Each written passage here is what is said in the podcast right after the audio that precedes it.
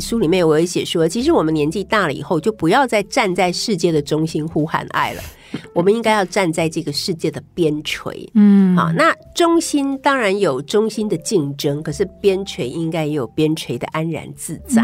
好，五十后的人生要越活越好，让五十加 Talk 陪你用新的方法创造属于你的理想老后。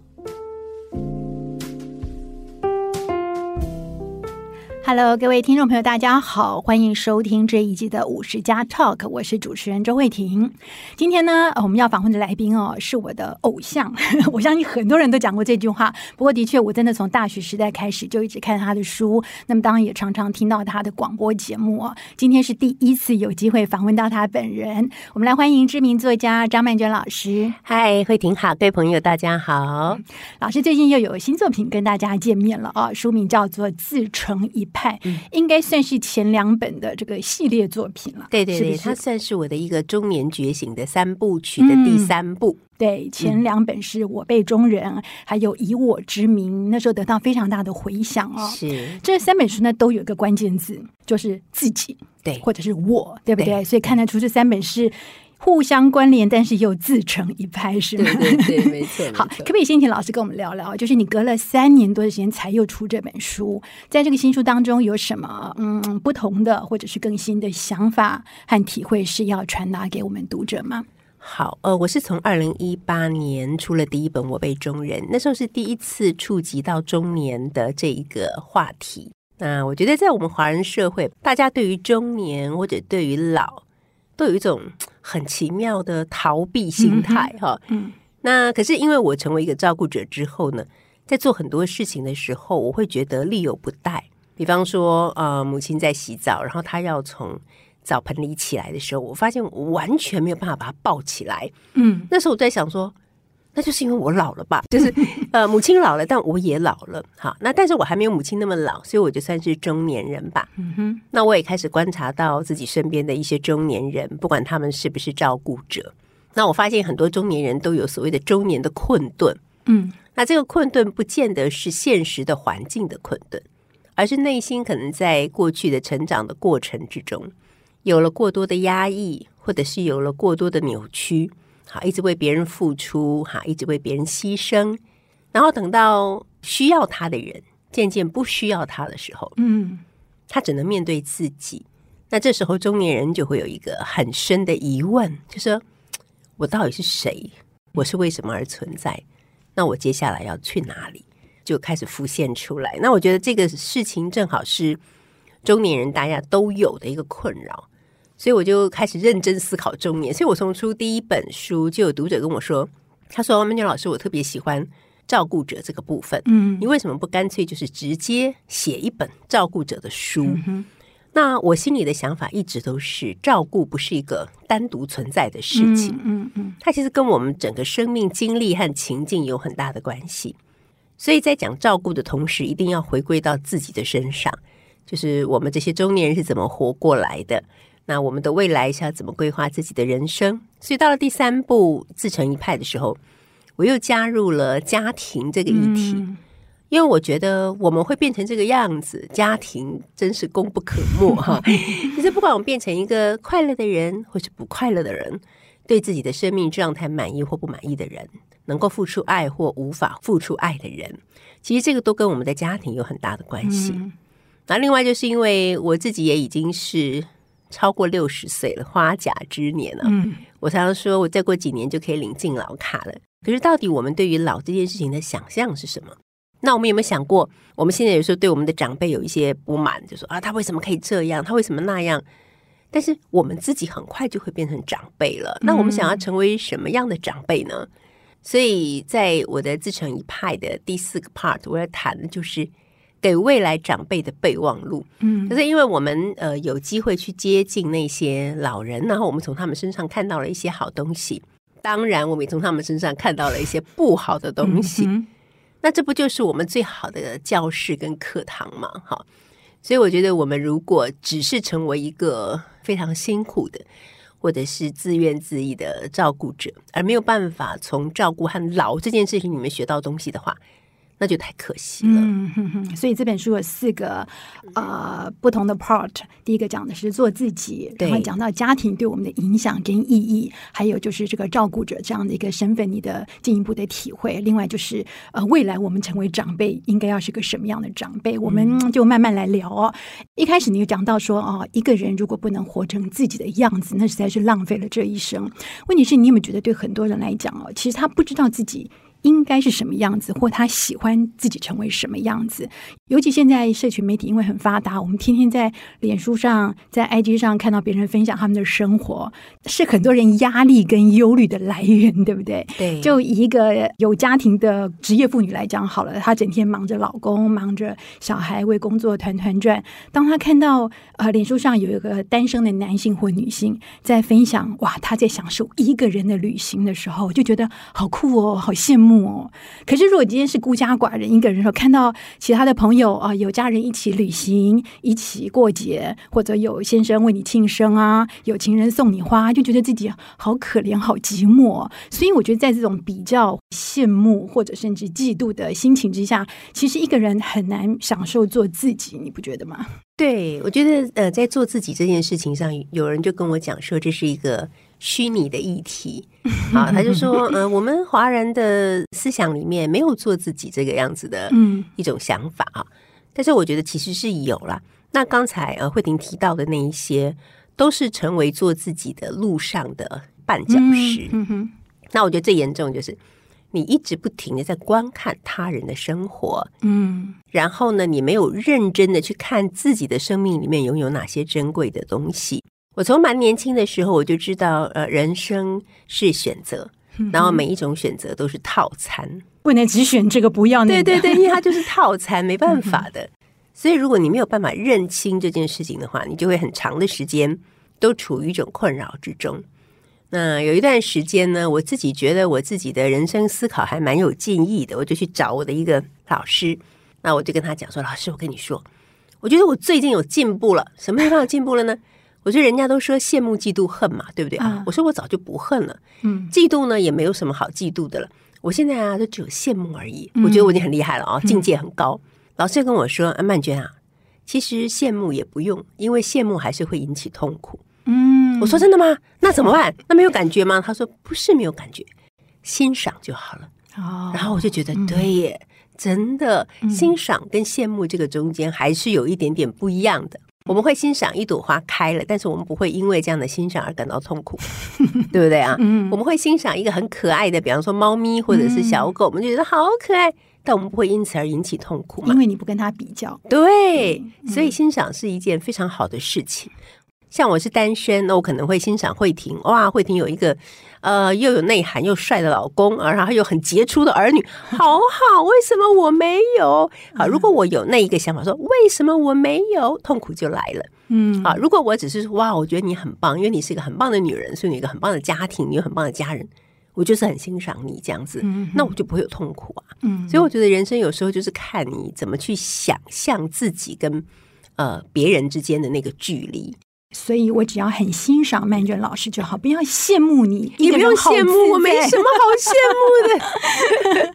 OK，所以我觉得这八个字“自成一派，何等自在”。有人可能会觉得说，呃，自在的感受其实就是喜欢为别人服务。他觉得说他在服务别人当中，把自己缩得很小。他看到别人因为他的服务跟照顾跟付出变得快乐，他就觉得很好啦。所以我为什么要有自我嘞？哦，这也是一种自我啊。嗯，就是说每一个人生下来都不一样嘛，有的人是服务型人格，嗯，像我就蛮喜欢照顾别人的，嗯，那如果你让我都不要去关心别人，都不要去照顾别人，我就会很痛苦。像我现在在小学堂里面工作的时候，哦，如果有时间，我都会煮午餐给我的同事们吃，嗯，从疫情发生以后，我就舍不得他们去外面吃，怕有问题。就这样子已经做了三年了，那他们也慢慢的习惯吃我的煮的东西，哎，他们还会说：“老师，你煮的真好吃。”这种啊，你的麻婆豆腐怎么比外面的哪一家的都好吃？我就很开心啊。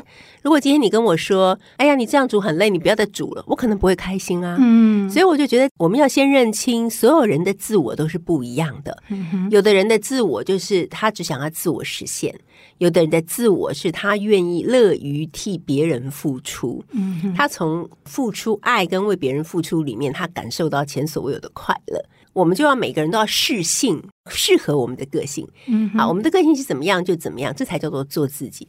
对，所以其实每个人，尤其是年轻的时候，对自己的样貌都有个理想的图像。像刚刚这就是一种觉得，呃，喜欢自己是一个为别人付出的人。那可能有人会觉得自己希望是呃很有吸引力的、很有领导力的，或者是成为大家瞩目焦点的。那或者是像老师你在书上有提到说，你年轻的时候想要当一个贴心的，呃，让人家很喜欢你的人。但是这样的想法其实到了五十岁之后开始慢慢有改变。那你在书上有提到两个，我觉得很有意思的故事，一个是你讲到你跟妈妈去饭店，发现饭店给你是两只都是左脚的拖鞋，对，还有另外一个你洗头的经验，这个我觉得很有趣，要不要跟我们讲一下？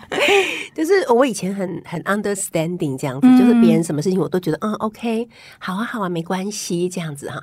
那后来慢慢的，我觉得年纪大了，耐心就变少了。那时候我跟妈妈一起，因为我们俩我跟妈妈是同一天生日嘛。那我们两个就一起去一个 hotel 里面，还是一个蛮大的 hotel。那结果呢，进了房间以后就发现他给我的是两只左脚的拖鞋，而且因为是夹脚拖，所以他没办法说哦，那我就将就着用，不行，没办法。那我就打个电话去给柜台，我就说，哎，不好意思，我们刚刚进房间发现我们拿到的是两只左脚的拖鞋，然后就停了两秒钟，然后就跟我说，啊，所以呢，那我就有点傻眼，我想说什么意思啊？嗯，然后我就说，所以你是不是应该帮我们换一只右脚？他就说，哦哦哦哦，好，这样。嗯，那时候因为刚好有个朋友送我们去嘛，他就说，哇，你现在会这样讲话，反正跟以前很不一样啊、哦。嗯，嗯，我就说，对，我现在没有耐心。然后还有一次是我去呃我们附近一个洗头发的店，他都常常会有一些那种实习生，有些妈妈们就是会很坚定的说，哦，我我不要实习生洗哦，这样哈、嗯，他们比较没有经验嘛。那我都觉得经验不就是。一次又一次的实作累积而成的嘛，对，对不对？是洗个头啊，又不会洗坏，有什么关系？就有一次，那个实习生他就把我头发全部都弄满了泡泡之后呢，就冲水。他冲水的时候，那个水就直接灌到我的耳朵里面，我就闪了两次。然后我发现他并没有警觉到，他继续冲我的耳朵。那我就很不舒服，我就跟他说：“哎，水都到耳朵里了。”然后他的反应也很妙，他就说。哦，你不喜欢水到耳朵里哦？他还笑嘻嘻的讲哦，嗯，然后我就整个火冒起来，我就说，请问有人喜欢水冲到耳朵里吗？然后我想，哦，还好我朋友不在，不然他因为就是说，你怎么现在会变成这个样子？但是我后来就在想说，当我们能够比较坚定的态度表达对某一些事情的意见的时候，不再那么害怕别人对我们的看法，而是据理力争。但是当然不是追着别人打，我一定不会把店长叫来说、嗯、你把他 fire 掉什么，这个是不会、嗯嗯。我只是要告诉他说，这是不对的行为，你应该停止，而不是一直这样子不管客人的感受是什么样子。对，其实我在看这两个故事，我觉得心有戚戚，因为我觉得自己哦。你知道我以前人家给我的评语都是讲哦，很很有耐心，很体贴，很亲切，好温柔，又有耐心，又很有同理心，点点点的。那但是我发现自己慢慢，你会觉得你越有耐心，越替别人着想，越害怕别人受伤哦。其实到最后承担后果都是你自己。没错，对。那我最近刚好有个经验，是我去体检回诊了，那医生就当然就针对我不 OK 的部分，就这个开药啊，这个安排一些治疗项目啊。那全部看完之后呢，后来就一个。护理很年轻的小姐就拿着账单给我看，要我去批价。我看那数字，我就吓了一大跳，因为远超过我的预期。那我当然就会问几个问题，他说：“哎，请问 A 这个项目是什么？”他说：“哦，我去帮你问问看。”然后就跑去问。过一会儿，我说：“那 B 是什么？”他说：“嗯，我再帮你问问看。”就是他什么都不知道哈、哦。那我就说：“那这样好了，比较省时，我就把 C、D、E、F、G 我通通都问了。然后你一次就帮我弄清楚。是。那其中有一个问题，我就是问说：为什么这个项目不是健保给付，是自费呢？嗯他问完回来就说：“哦，我们查过了，你以前两年前也是自费哦。”嗯哼，那我就觉得这不是我要的答案啊！嗯、我要的是为什么他是自费而不是健保？不是说我两年前是自费还是健保？那我就说我自己去问医生好了。我是最后一个，所以医生也还好，没有看其他病人。我就敲了门，直接问了医生。哎，医生就给我一个很合理的答复。对，我说 OK，这就是我要的答案。那我就乖乖去付账啦。嗯，那我要讲的是呢，我不小心回头余光，我就瞄到这位小姐，她就两手一摊，耸肩，然后翻了个大白眼。对 对，那我要是我以前，我一定会说糟了，她不喜欢我。对啊，我没有把形象顾好。那她待会一定会跟她同事讲说，那个周慧婷啊，怎样怎样难搞。嗯、然后回家的时候，她一定会跟他家人说，我今天碰到那个谁谁谁怎样怎样，我就会很在意。嗯，可是我就觉得很有趣，是这一次我发现我不一样了，嗯、我一点都不在意他对我的观观感是什么，他到底喜不喜欢我。我就觉得，哎，自己真的很不一样。我只是想要很有效率的赶快把这件事情解决掉，得到我答案，我就可以走了。那你喜不喜欢我没有关系，重要。对，你们觉得年纪大了也是有好处的。对，其实就是你说的自在。对呀、啊。可是我觉得老师可以比我自在是为什么？因为你没有小孩，你没有周围两个青少年哦，嗯、随时在盯着你、纠正你。你有朋友盯，那我不一样，我是有青少年。他们会说：“妈，你那样很 OK。”妈，我觉得你刚刚那样很机车。我想说我是机车吗？其实不是，我只是没有像你们年轻人一样有这么多生命可以浪费。啊，真的就是这个感觉，我不想再浪费。嗯哼，对。好，另外呢，其实你讲到做自己的部分，我觉得还有一个让我感受比较深刻的哦，是你说一个人哦要重新看见，重新找回自己身上的光。嗯，为什么说是重新呢？我觉得，呃，我们每个人生下来的时候，其实都是有光的。嗯哼。但是，呃，像我自己在家里的时候，小时候我们父母亲是从来不会夸奖小孩的，啊，永远都说你不好，你不够好这样子。嗯、呃，那我青少年的时候，呃，真的学习成绩很不好。嗯，我那时候有一个很好的朋友，我们两个人就是平分秋色。这次他倒数第一，下次我倒数第一。嗯哼。那后来我们去考联考，两个妈妈就相遇啦。然后我的妈妈就开始跟对方的妈妈说：“哎，我女儿真的不行啊，懒惰、不用功、不聪明。”然后另外那个同学的妈妈就说：“哦，我女儿不一样哦，我女儿很聪明。嗯，她虽然现在学习状况可能不是那么好，但她只是还没开窍。嗯，等她开窍了，她就不一样了。从小就很聪明。那、嗯、我妈就受到很大的震撼，她想说：这两个不是一样吗？为什么两个妈妈的评价差那么多呢？嗯哼，那到底是那个妈妈看错了她的女儿，还是我看错了我的女儿呢？”妈妈回家就跟我讲了她的震撼，嗯，我就忍不住脱口而出说：“对啊，妈，你看哦，当自己的妈妈都说我不好的时候，全世界还有谁会觉得我好呢？”嗯哼，我妈听完之后久久没有说话，然后神奇的事发生了，从那一天以后，她再也不说我的不好了。然后后来她就开始慢慢发觉我的好处，常常称赞我。所以在我成年之前，我的母亲已经成为我的啦啦队。嗯，她会去努力的帮我实现我的一切梦想，他成为我最好的支持者。那我觉得我的光就慢慢的回来了。嗯，好。然后在学校虽然说成绩很不好，但是我后来没有念高中，我去念了五专。在五专，我可以比较自在的读自己想读的小说，做自己想做的事情。然后我就慢慢找到我的下一个目标，就说，嗯，虽然五专毕业了可以就业，但我不想，我想要插班考大学，我就去考了大学。那一进大学我就吓到，因为我发现呢，我没有念过大一嘛，也没有念过高中嘛，所以其实我的程度很差。老师每次讲一个作家哪一个文人的事情，全班都知道，只有我不知道，嗯，感觉很恐怖。然后怎么办？我就只好日以继夜的努力用功读书，结果。考第一次月考的时候，最难拿分数的一科叫做中国文学史，嗯哼，我就拿了我们班的最高分，嗯，好，就在那一刻就完全奠定了很重要的人生的里程碑，那就是，嗯、哦，虽然我不聪明，但是如果我比别人花更多的时间，我可以得到我想要得到的学习的效果，看到自己的光，就看到自己的光了，嗯，就是我是那种慢飞的人，我是那种。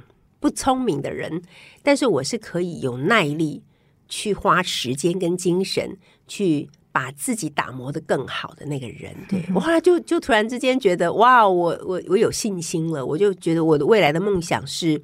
可以去追逐的。哎、嗯，刚刚老师讲到这个妈妈成为你的啦啦队这个部分哦，其实老师有一本书我非常喜欢，就是《当我们同在一起》，啊、讲的是张曼娟小学堂 你跟孩子们的这些故事哦。你知道我每次看的时候，我都觉得哇，你如果是一个妈妈的话，当你小孩一定很幸福。哎，不一定哦。对，我就觉得你会看到孩子的光，这些光可能、嗯、可能是他们父母没有看见的部分。那是不是因为距离呢？其实会有，我也很想要跟父母亲聊这个事情哦。嗯、我是坚信每个孩子都有光，嗯，但是我也常觉得，为什么父母亲讲出来的孩子的样子，跟我认识这个孩子的样子不一样的？嗯那我就在想，有没有可能是因为距离的关系？嗯、父母亲跟孩子是零距离的，所以有时候靠太近的东西，你是看不清楚的。你只会感受到焦虑而已嘛？对。那因为我们都是隔着距离，像我就常说，我们做小学堂最幸福了哦。我们每一个礼拜呢，要看这个小孩两小时，对。然后只要看那个孩子三个半小时，爸妈把他们收拾的干干净净、整整齐齐的送来，然后每个孩子看到我们，好有礼貌，好甜蜜哦。老师长，老师短，围着我们，大家是一片甜蜜。可是。回到家之后，那才是他们真正的人生，对不对？对，该写功课的时候不写功课，该洗澡的时候不洗澡，不该玩手机的时候玩手机，那才是真实的人生啊！嗯哼嗯哼。对，所以我一方面我很能理解父母亲的辛苦，那另外一方面我也觉得，就是可能孩子跟父母亲真的靠太近了。对对，这个其实就讲到家庭这个部分啊。对啊，我就是跟我老公常聊天讲到说，我觉得很多人啊是靠着童年。来聊他一辈子不同阶段的伤，是有的人是靠着一辈子要聊他童年的伤。那我觉得我们不可能陪孩子一辈子，他以后一定会遇到一些挫折跟困难。但是我们能做的事情就是给他一个非常滋养、非常健康的环境长大，他们将来有很健康的素质，可以去面对他们各种的挑战跟困难。那所谓健康跟滋养的环境，其实就是足够的爱嘛。但是讲到爱哦，其实这也蛮恐怖的。很多父母以爱之名，其实给孩子带来很多的痛苦跟压力。这就是老师后来讲到了另外一个篇章啊，家到底是一个充满爱的避风港呢，还是一个制造风暴的中心呢？对，我我现在甚至于觉得，有时候家长给孩子的爱真的不用那么多，嗯，因为我们给他们太多爱的时候，其实就剥夺了他们自己的里面的成长。嗯哼，好，假设呃，他们想要什么，他才起心动念，我们就捧到他的面前。那他的人生就没有办法学习一个叫做追求的事情，嗯啊，然后他也没有办法等待，就是他没有等待，他不需要等待啊，马上就有啦，他干嘛等？所以他就会没有耐心，嗯哼，然后甚至于也没有期待，因为什么好期待的？反正我想要什么什么都有了，嗯哼哼，所以我觉得像我们这一代呢，是在那种比较匮乏的情况下成长的，我觉得我们反而更懂得，比方说期待、追求。等到真的拥有了以后的那种珍惜跟感恩，嗯嗯嗯、啊，就是我们这一代的人在我们的环境中长大比较会有的一些能力吧。对，所以有时候我也觉得给孩子的爱其实不用太多，但是我觉得在一个家庭里头呢，我自己觉得啊，最重要的两件事情，这个很不主流也很不官方，但是我就是觉得，第一个就是要笑声，嗯，啊，我觉得这个家里面应该要常常会有笑声，嗯。第二个，爸爸要很爱妈妈。嗯，好，爸爸很爱妈妈，小孩就很有安全。妈妈不用爱爸爸。嗯，哎，妈妈当然也要爱爸爸啦，但是爸爸因为 比较重要，对对对，爸爸对妈妈的爱，其实就是孩子们会觉得那就是爸爸对我们的爱。是是是，好，这是家庭该要有的一个笑声，一个是爸爸对妈妈的爱，不应该有的东西呢？比方你这边讲到好几个，呃，一秒惹怒家人的几句话，我都是为你好，第一名，对不对？我们自己也曾经。呃，年少过嘛，就是我们总是觉得，呃，我自己知道我要什么，不要什么。可是，在家庭里面呢，你常常会被强制的去接受一些你并不想要的生活方式，嗯、或者父母为你打造的一个他们认为比较好的呃一个环境等等。那那个时候呢，你就会抗议说：“可是我真的不想去补习了。”然后妈妈就会说。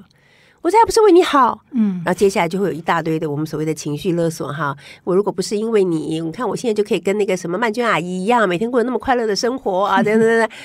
然后小孩就会觉得，可是我没选择的余地啊，我也不想啊，但我没办法啊，我也不想来这个世界，我不想当你的小孩。所以我觉得我都是为你好这句话里面其实是没有同理心的，嗯，因为等于就是父母把自己的意志强加在孩子的身上。我们并没有问过孩子说：“你觉得怎么样才是你所想要的？”我们就觉得他不懂啊，他长大就懂啦，怎么等等之类的。对，对我是都是为你好。很多父母我自己也讲过啦，不过我现在开始有个优点是，我在讲之前我会先检讨一下，就说我到底是在贯彻我自己的意志呢，还是对孩子是真的好的？那每次想完之后都觉得。嗯，真的是对他好的，所以我还是讲了，还是这样。我当父母真的好难，好难。还有你像钟摆，就是你放手要管，放手要管，就是在这两边当中摆荡了哦。我觉得真的是蛮难的。好，另外呢，第二名的是你说家到底公不公平，是不是？对，通常都是小孩了。嗯，小孩会说：“妈妈爱哥哥，爸爸爱妹妹，没有人爱我，你们不公平。”这样。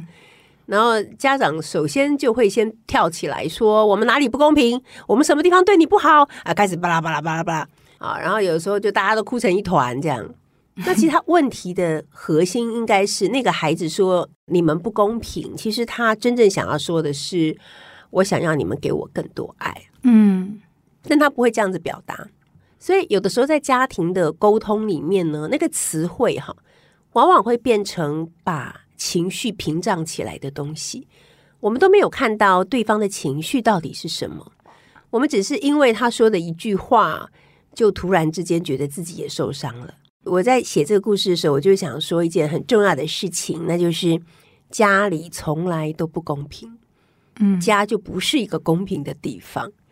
如果我们很认知这件事情，说家不是一个公平的地方，但是大家可能都尽力了，这样我们就会比较好过一点。放下。嗯。如果你要一直执着于就是不公平，我就是没有受到公平的对待，我从小到大就不在公平的环境里长大，那你就永远都那么痛苦。嗯哼，好，所以家呢，呃，不是只讲爱不讲道理的地方，不是一个呃谈公平不公平的地方。那老师觉得一个理想的家的图像应该是什么样子？要有笑声，爸爸要爱妈妈，还有没有？嗯，还有就是大家要常常一起吃饭。嗯，要有人做饭才行啊。对，要有人做饭。对，常常一起吃饭，然后就是每天要行礼如仪的跟大家问好。我觉得这个很重要。哈，像我们家如果要出门，一定会说“我出门了”，跟家里每一个人讲。回到家了，也会找到家里的每一个人，然后说“我回来了”。吃饭的时候，大家都做好了才一起吃啊。每天早晨起来，我们就会说。早安，嗯，昨天有没有睡好啊？所以以前我念大学的时候，有一个同学来我们家，因为一点原因，他来我们家住了一个礼拜。他刚开始就很震撼，嗯，因为每个人看到他都跟他说早，他就很惊慌，想说我我我为什么要说早？然后问他说你有睡好吗？他就说有没有睡好很很重要吗？嗯，后来我们就讲说不好意思，我跟他说不好意思，我们家都是会这样子哈，表达我们的爱跟关心。然后他也觉得很妙，就是说我们家虽然有电视，可是。并不会一直打开电视在那里看，我们会吃饭的时候会聊天，然后吃完饭之后有时候会聚在一起打扑克牌，像我爸妈他们会自己打他们的两个的扑克牌，有时候我们几个人一起玩接龙啊什么什么的。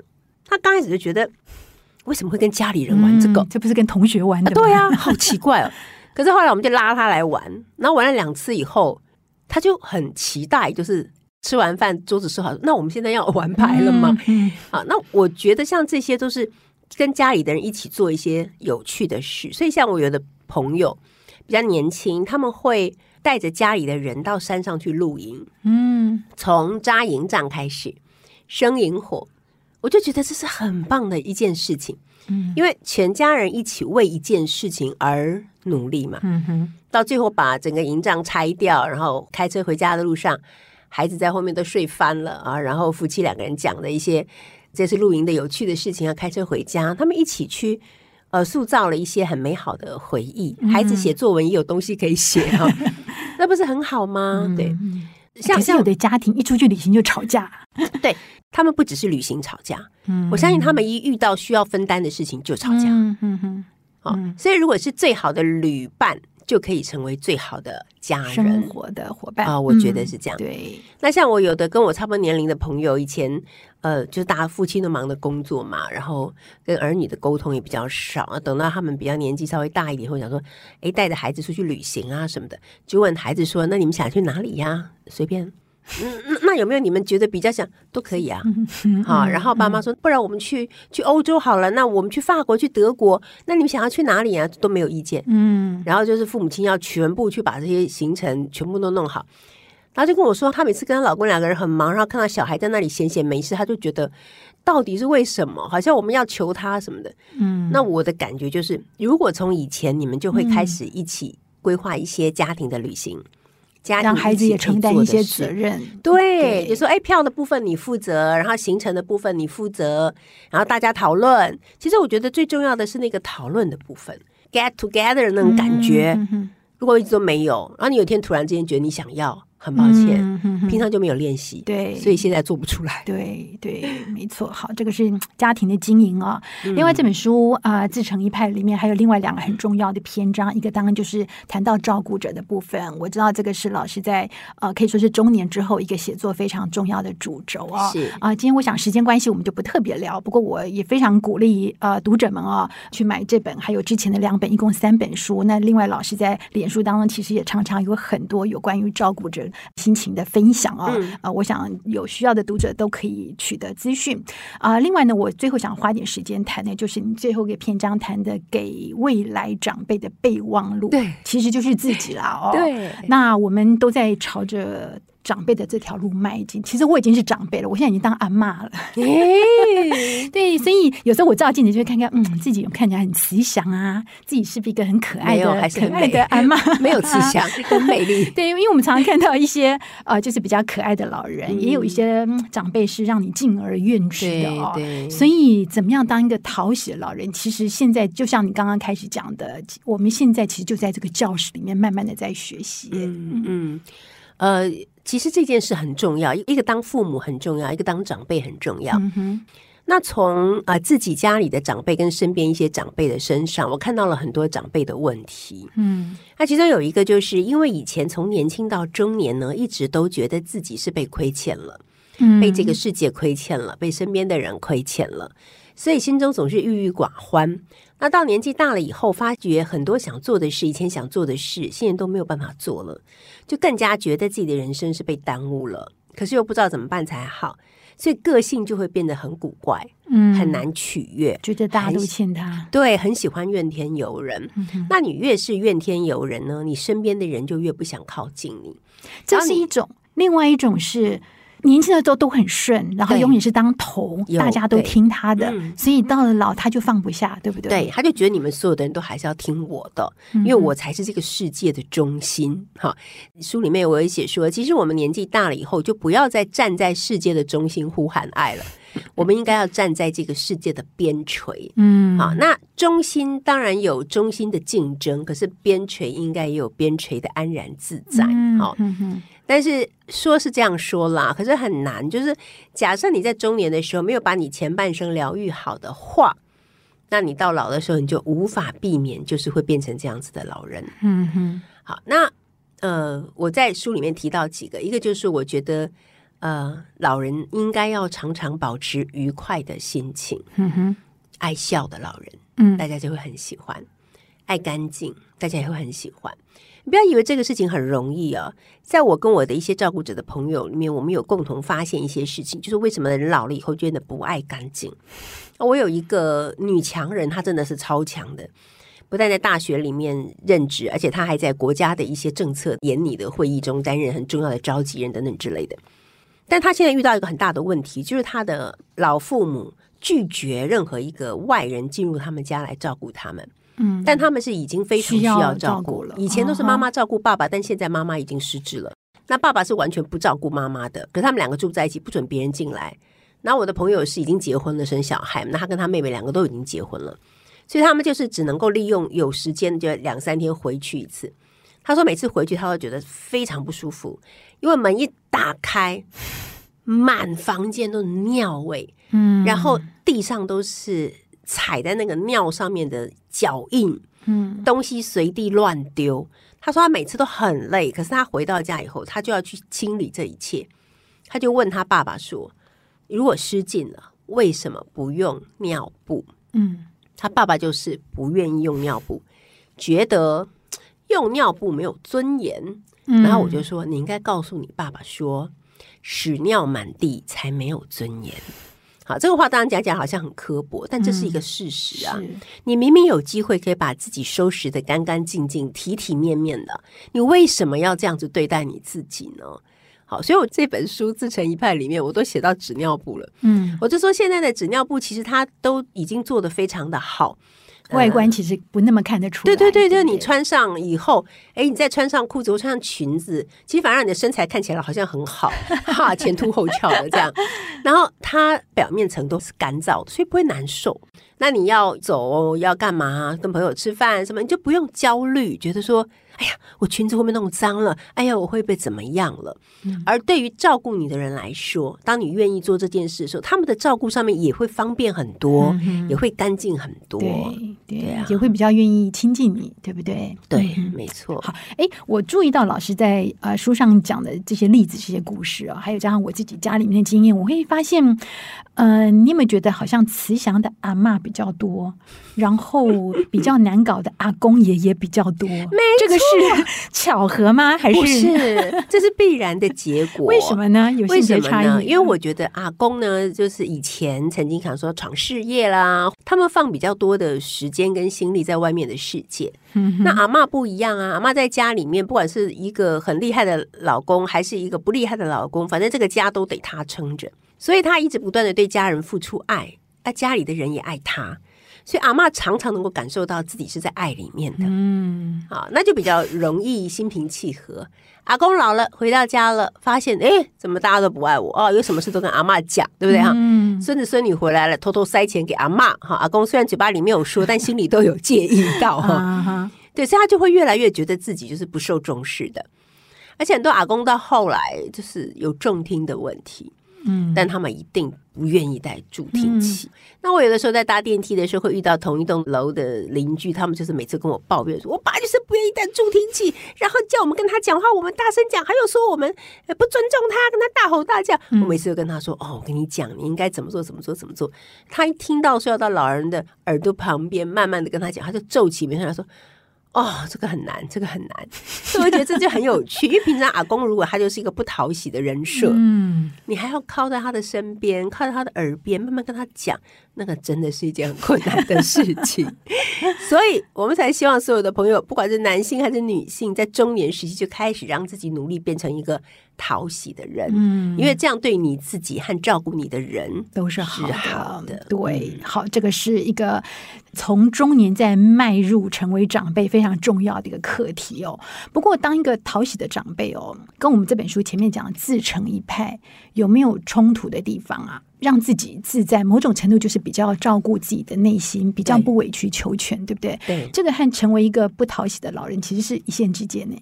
对呀、啊，所以我爸爸刚开始的时候，我们叫他往 A，他就要往 B；我们叫他起床，他就睡觉的时候，嗯、刚开始他在自在做自己、啊。对，我后来就想说，我为什么要烦躁？他现在就做自己了呀。嗯、他活到八十几岁才做自己，我当然要让他做自己。所以我的意思就是说，我们从中年就要开始做自己。嗯，因为年少的时候，你真的没什么机会做自己。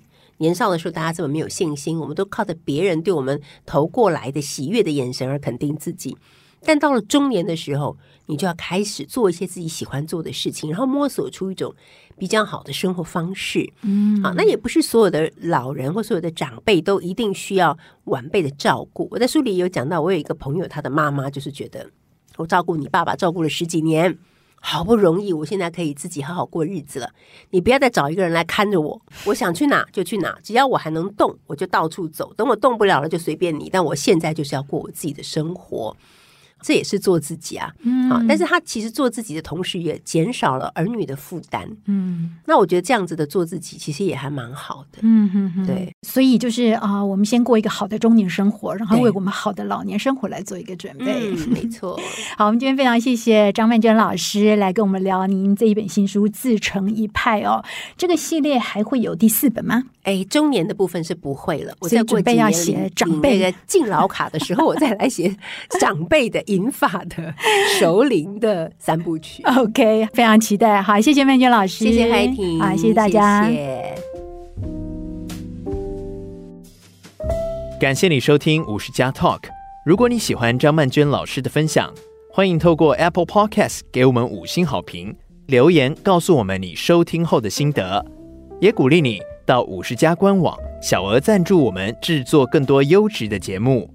张曼娟老师的中年觉醒三部曲最终章《自成一派》是值得你细细品味的好书，千万不要错过。自成一派，活出自在。五十加 Talk，我们下次见。